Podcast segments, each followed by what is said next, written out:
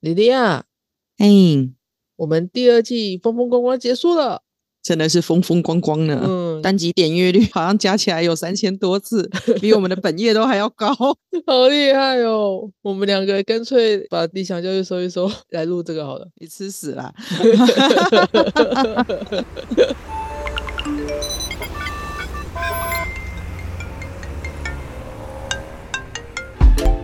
Hello，这里是大黎。人生的问题就是学习的思考题。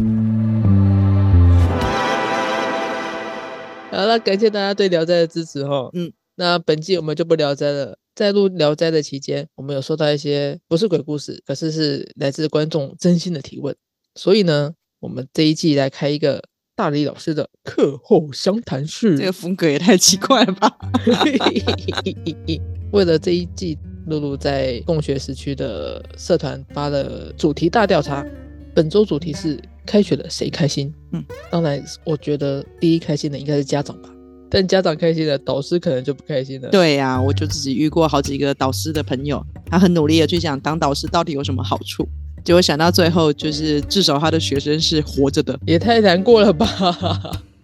有观众提问呐、那刚好也是跟最近的时事有一点关系。嗯开学前夕，好像有个新闻是说，今年全台湾都大闹教师荒。嗯，关于这一点，不知道大野老师有没有什么特别的感想或是心得可以跟大家分享？这个其实是这几年来可能会特别的严重啦。我们现在有所谓的教师出走潮，倒不是说学生真的越来越难带，还有一个方面是制度层面的问题，一直不开正式缺，然后可能是有代理老师，然后或者是这种兼课重点的形式，呃，一个人往往要负担很多个业务。我们团队里面有个老师，他既教国文，也教数学，还教生物，还兼当组长嘛。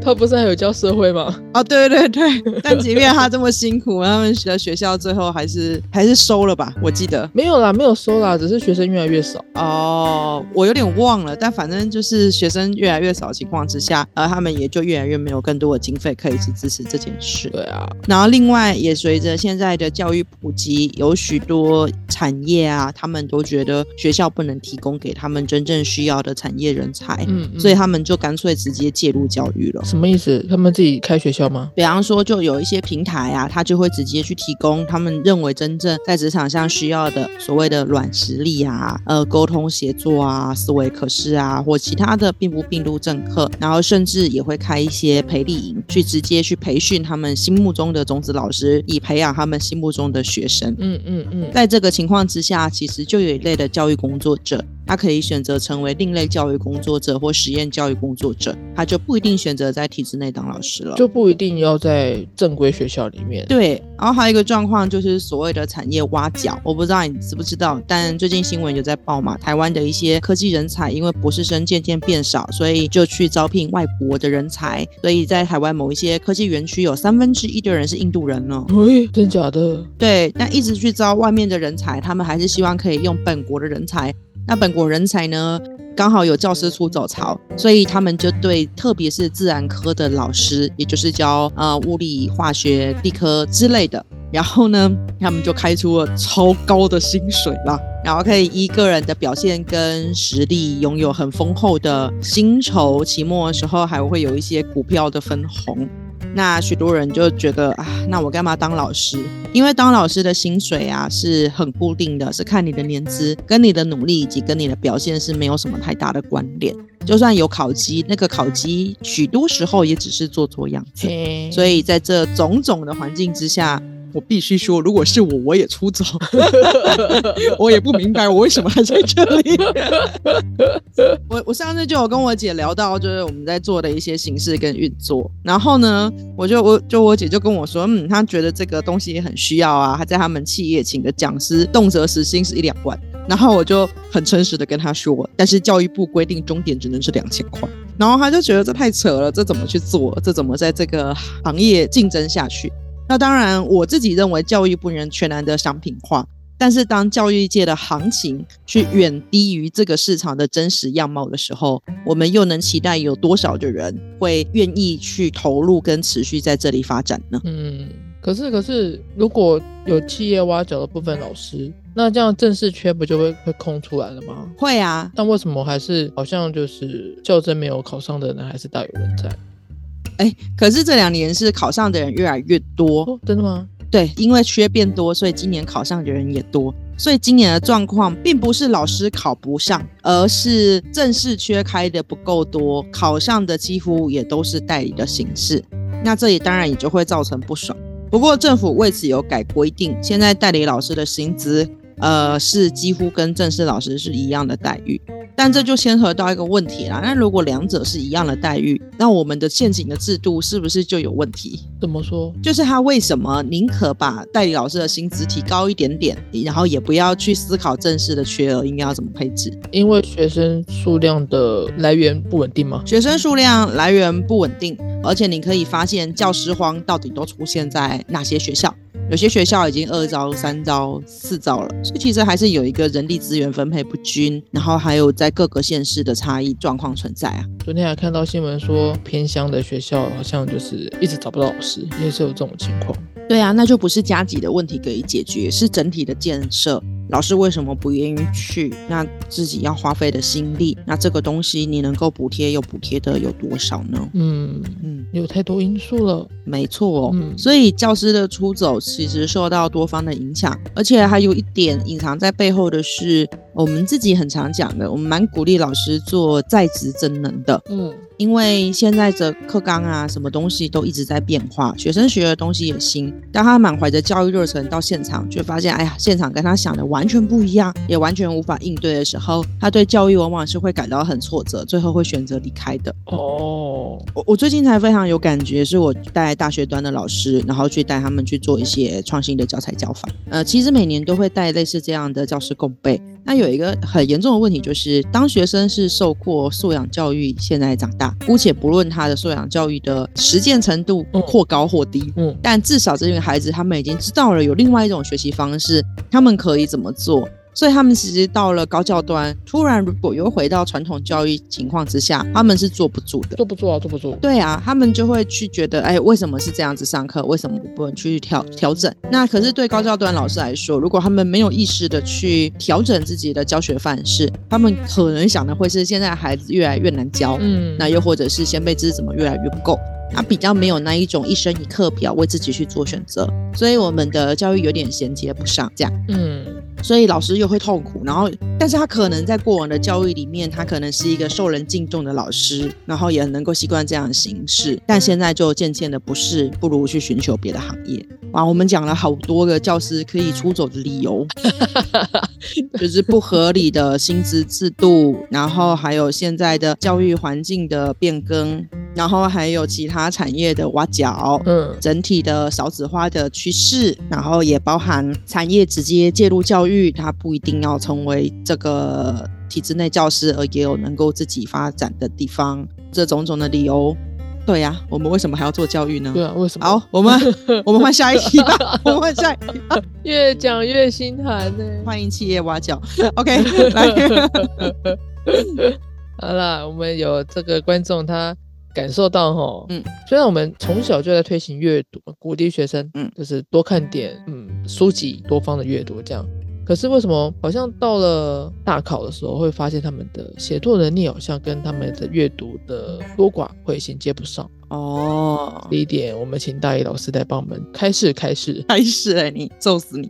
好，那这个这个就不是导师的问题，这可能是专任老师，而且可能是各科老师都会有这样的感觉。因为学生如果阅读能力、语言表达能力不佳，他有时候可能连题目都看不懂，有的时候下指令都很难沟通。那其实可能要分成两块，第一块就是我们从小推的阅读教育到底有没有推好，然后第二个是阅读教育的提升就必然等于写作能力的提升吗？像不等于吧？哎，那你小时候是怎么学阅读的？我们小时候没有在教阅读啊。哈，你也你的小时候也太小时候了吧？不是啊，不是啊，就是嗯，我不知道哎，阅读教育到底要怎么教啊？天呐，哎，你小时候真的没有吗？啊，一下，至至少做个阅读测验题之类的。哦，那个会啦，会啦，会啦，会有阅读测验题啊。那个国文考卷或是国语考卷会有这个这一道。好哦。可是可是，嗯，这个就是阅读教育了吗？不不是，其实不是。对啊，而且我自己的小时候阅读教育是会学校办一个阅读营，但那个阅读营其实是给你大量的阅读的参考书，然后要你读完写心得，读完写心得，学到最后都蛮痛苦的。哦，有有有有，看书写心得这个这个题目有。嗯嗯嗯，啊，可是这也不等于我们我我心目中的理想教育啊啊，不不呃，理想的阅读教育吧。黑娜，顺便打广告，对不对？好，那嗯，我我想一下，就是现在在推阅读，其实更着重推的是阅读素养啦。就是不只是他能够看懂这个内容，拥有这个技能，他也有兴趣透过阅读去开展对对世界的各个观点。因此，有些学校会设立一个东西叫做阅读角。那是啥？阅读角就是在学校校园的某一些角落，然后就放几本书。那学生下课经过的时候，可能就可以去翻翻书、看看书。然后有的时候图书馆听起来好边缘哦，什什么很边缘啦？这很正常啊，就是你把东西放在旁边，你就比较容易去弄它，就很像是你把猫抓板放在旁边，猫咪走过就会去抓一样。哦，我以为现在学生下课都会去，你知道打球啊，或者是上厕所啊，或者是去福利社啊，或者是会。所以这个阅读角要有多少成效，首先也要看这个阅读角的空间布置的好不好，对啊，书有没有足够吸引学生，然后以及有没有后续的活动。所以有些学校会办一些阅读竞赛，那这些阅读竞赛呢，他们可能就是会有一些图书护照的活动。那当然，也有的老师会在这些阅读题目里面去增加一些学习单的提问，让他在解谜作答游戏的过程里面，呃，更喜欢阅读这件事。哦，不过这样的阅读教育推广其实遇到了一个很大的困境，就是有些学校可能为了要推阅读变成一个量化的比赛，而没有真正执行的改变。嗯，我在教育有在好像有讲讲过一集，就是有间学校奖励学生，然后那个学生他一年借了四千多本书，所以他获奖。可是你四千多，你寒暑假假设学生都不在好了，你先去掉三个月，对啊，算了，我们少一点，去掉两个月，算十个月好了。好，十个月，孩子因为读了四千多本书而得奖，所以请问他每个月要读几本书？我们我们不要算那么多，我们算到三千六好了。嗯，三千六六百本书，你要除以十个月，一个月要看三百六十本书，对啊，一个月也才三十天。对，那一天要看十二本书，对那十二本书是袖珍小册子吗？对。如果他看了这三千六百本，通通都是袖珍小册子，没有随着他的年纪而持续在发展，去开阔他阅读的面向，那我们可以说这阅读教育可能不成功。而且这个孩子如果他选择都念小册子，只为了让自己数量上而获胜。那么我们可以说，他是拥有了参加竞赛的乐趣，却没有拥有阅读的乐趣。我很难想象他一一整年借了四千多本书是怎么个借法，这已经超乎我想象范围了。对啊，而且他借了他，你怎么检核他有没有读？对呀、而且现在的心得，学生通马都抄书书背后的简介，所以他们甚至搞不懂大意跟心得，还有自己的分析的差异。嗯，所以这种种的推阅读教育，但阅读教育的配套如果做的不够多，可能就会有这样子的一个情况。那当然，呃，也有些学校阅读教育做得很认真，但是这就牵扯到我刚刚讲的另外一个大问题：台湾的读写系统是分开的，也就是阅读教育要学一套，写作教育要学一套，因此阅读无法直接增进写作。这就是我们自己为什么一开始独立出来做语文的原因。嗯，就是你你把读写系统变成同一个系统，那在解阅读的时候，写的建构就会增加，或者在写的时候对阅读的理解就会提升。嗯嗯不过在台湾，其实往往是读有阅读一百零八招，写又有写作的一百零八招，而这两套系统是分离的，少林跟峨眉的差异。所以这可能就可以回应老师们的问题。然后，哎，学生升上来了，你觉得啊，这个学生怎么这个阅读能力这么差，推这么多年怎么没有效？我觉得可能对某部分学生是有效的，但要全面有效还要一段时间。也许我们要改下我们的评量机制跟推广方式。也许我们需要从根本去思考台湾读写系统分立，而不是用一个系统性思考来处理的这个大问题。大概这样。嗯嗯，嗯好。哦，说到那个写心得，我小时候最讨厌写这种题，为什么？因为读了以后我就没有心得啊，我要怎么写信？你是说你的智慧不足以写出心得来吗？也许是我的理解还不到位。也许是你对这本书没有心得。对啊，我就对那本书没有心得，我看你去参加演唱会都很有心得的嘛。因为我有用心感受。OK，好吧。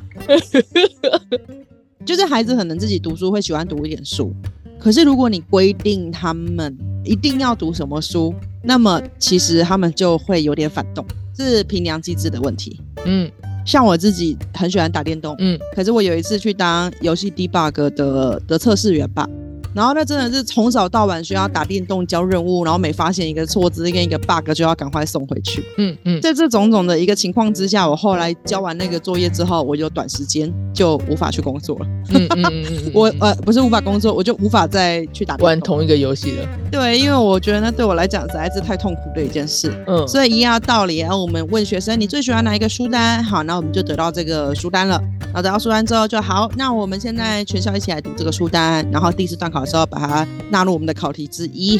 学生可能就会很痛苦吧，我猜。对，好，大概是这个样子。嗯好，算了，我我不要再讲题外话了，这个这个主题。没有啦，我我想我想讲的是英文啦，啊，英文怎么了？就是我的高中英文表现其实一直没有很好，但是我自己把一本英文小说读完了，哈？因为我很喜欢那本英文小说。哦，对，所以你可以一边查翻译一边那个读它。对，而且你知道，其实语言的学习不需要每个字都懂，你有时候也能够掌握它的意义。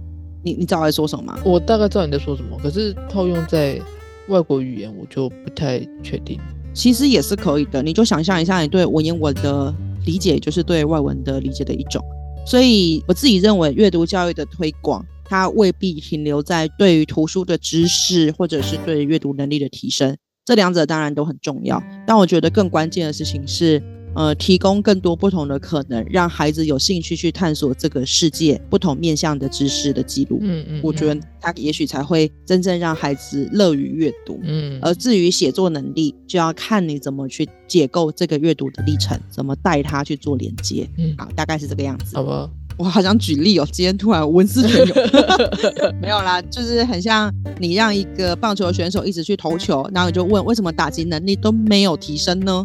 可是你没有练习到打击能力啊。对呀、除非投跟打有相同的逻辑跟连接点，你就可以自然的去做迁移。但我话刚讲完，我就想到大谷翔平这个人真是太夸张了，哦，对啊，他最近还把荧幕给打破了，对，没错，都给他玩算了，太夸张了那，个大都会就说的，嗯我们会寄给你账单。太可爱。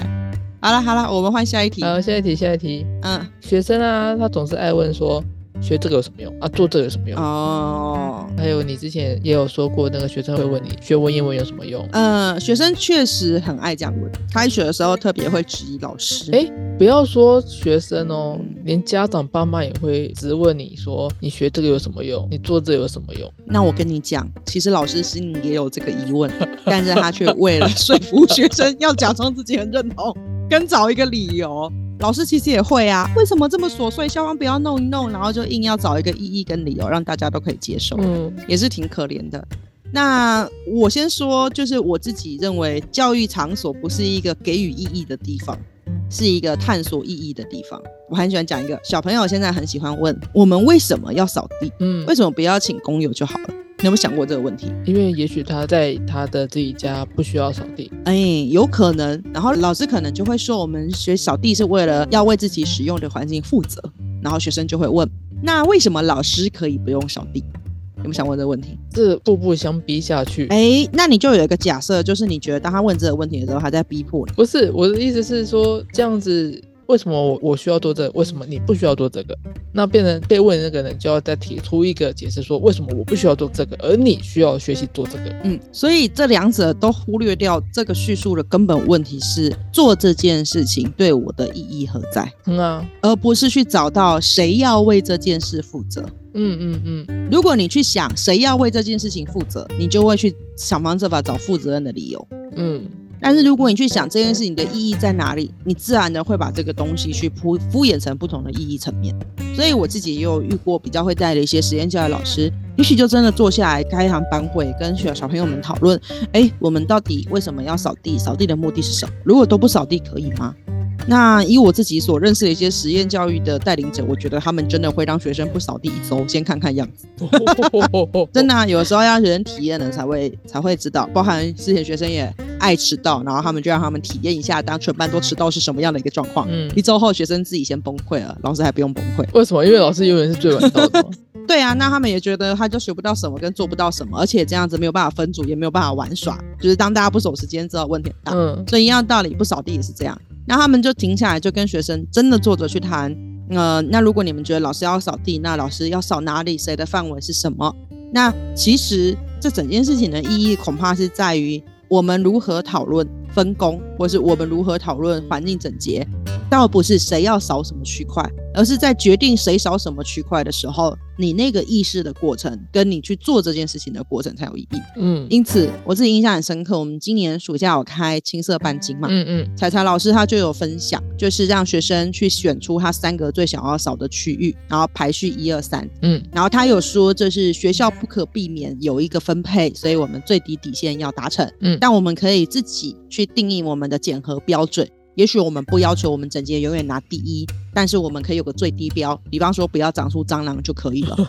嗯，然后我们就定这个共识，然后接着就让学生选。那我们有些时候会默认，比方说就是某生不喜欢扫厕所，某生不喜欢什么，但其实不一定诶，有些学生超喜欢扫厕所的，有些学生超喜欢怎么样，所以他们其实就在讨论谁要扫地，谁负责扫地，谁不用扫地的这个过程里面，去讨论到谁要为哪个区块去做负责，甚至也有的老师会说，我自己的办公室跟我自己的区域不用你们扫，因为我不希望别人动我的东西。嗯嗯嗯嗯教育的重点不在于它的内容，而在于他透过这个内容长成什么样的人。嗯所以一样的道理，我想把这个句型用来谈学校，它的重点不在于这个这件事、这个东西、这个工作可以给你什么意义，关键在于你如何从中去探究跟得到你的意义。嗯，所以当学生问我，他说。胡适都已经推动了白话文运动，我们到底为什么还要学文言文？要把胡先生拉出来讲了。对，然后我觉得这非常有趣，我就问你都生长在台湾了，那你们学日文吗？啊小朋友有几个人就举手了，他说：“哎呦，我们学日文。”我说：“为什么？”他说：“他们要追新番。嗯”然后我就说：“好，那你都生长在台湾了，韩剧水准也很高，有没有人看韩剧？”嗯他们也举手了，我就问：“那你们为什么要学韩文？”他们说：“为了要追欧巴。”嗯嗯嗯嗯嗯然后呢，我就说：“那一样的道理，你什么时候会愿意去尝试学一些文言文跟其他东西？”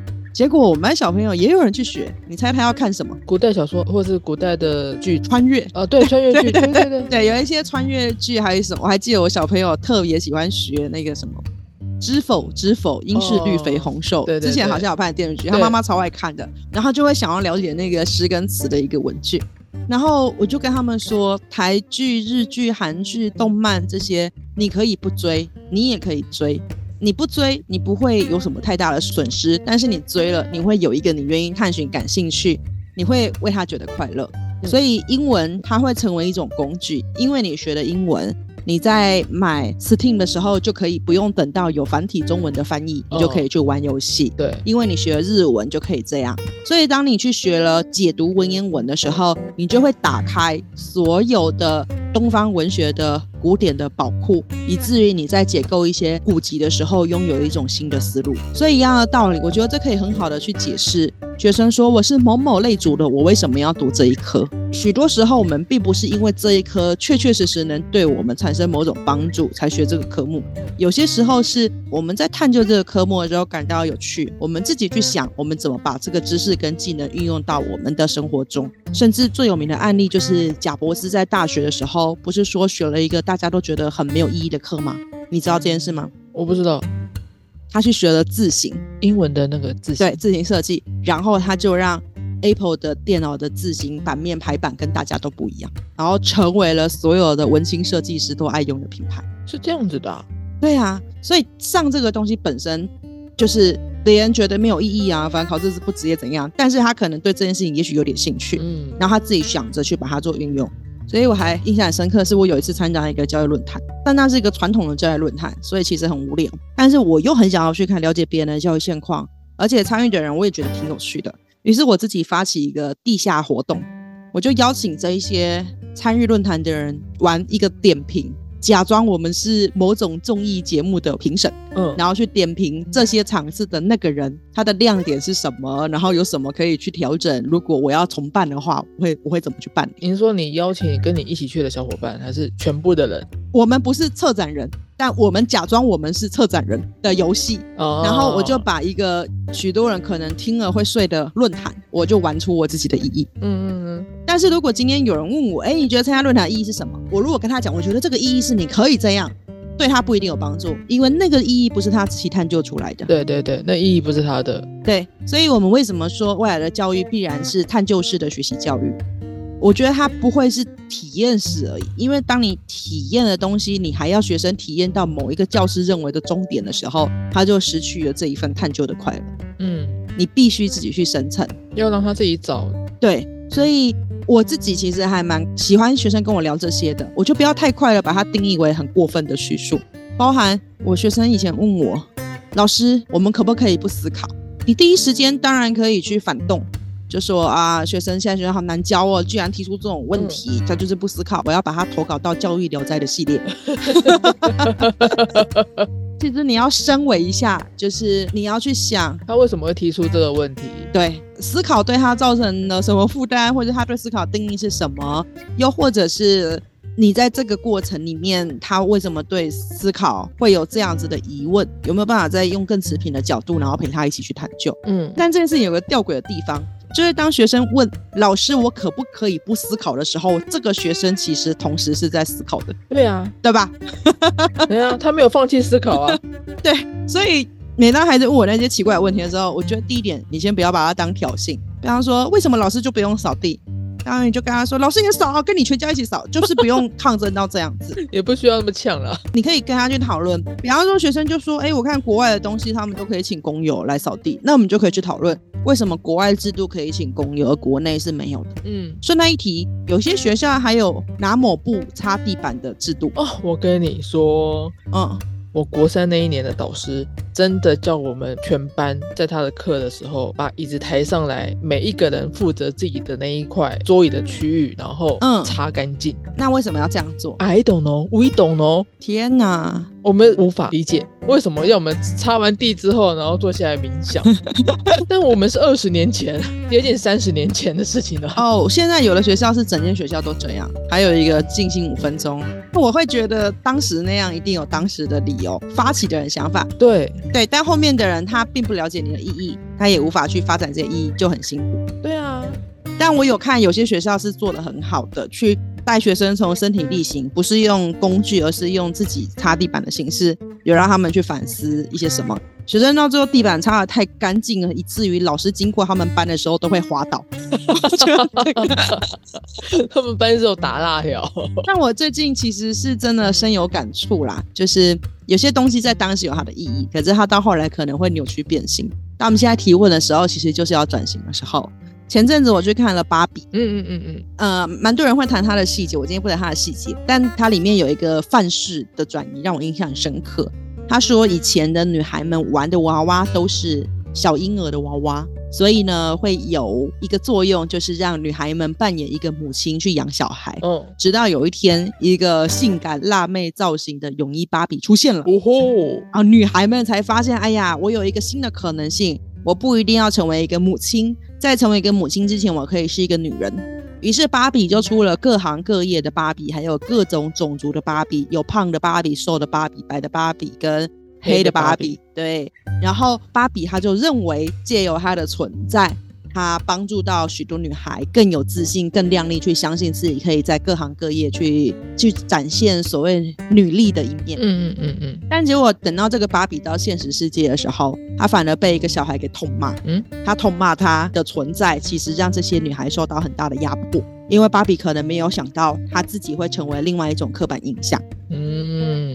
我们在上教育社会学的时候，也都会去谈芭比，她定义了美是什么样的，对于是就对比了什么是丑的，嗯，然后或者是过度去强调某一种样子的时候，其实另外一方面就损伤了。嗯，可是，一开始设计芭比的人的初心，难道是为了造成社会刻板吗？好像也不是。对啊，但是渐渐的，整个社会会以那个为一个 model，嗯，一个样板，嘿丢，然后他就他就有点变形了。嗯，所以我想把这件事情。拉回来谈，其实我有带某些学校去设计校本课程，嗯，然后这个校本课程一开始是跟同一个委员会的老师去发展这个课程，我们也会去探究这个意义，找到当年我们真正希望学生为什么要学这些，为什么要做这些。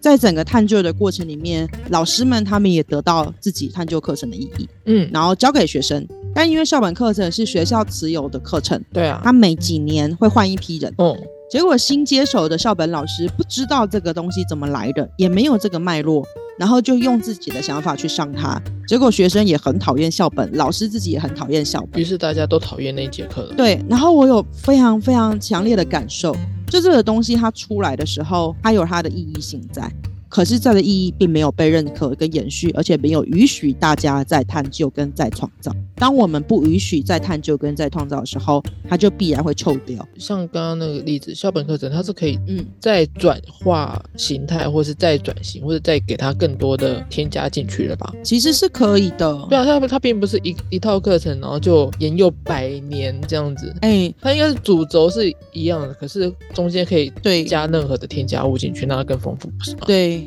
所以我就也希望大家想一想，我们讨厌现在制度的时候，也要去想现在制度解决了当年多少的问题。嗯嗯，我我今年还看了一部纪录片，叫《极有可能成功》，里面就有谈到现在的教育形式是仿工厂，上班打卡，下班打卡，五十分钟休十分钟，嗯然后呢以这种方法去运作。可是渐渐也有老师发现，我们并不是要培养这种操作型。对，渐渐也有也发现，我们需要他更有创造力，更能协作，更怎么样？于是有些学校就从组织制度开始去改进，有些学校没有终身，有些学校它现在以十周为一个季度，然后休两周，老师跟学生都可以及时的去迭代他的课程，嗯嗯，他的一些样貌就逐渐的转变了。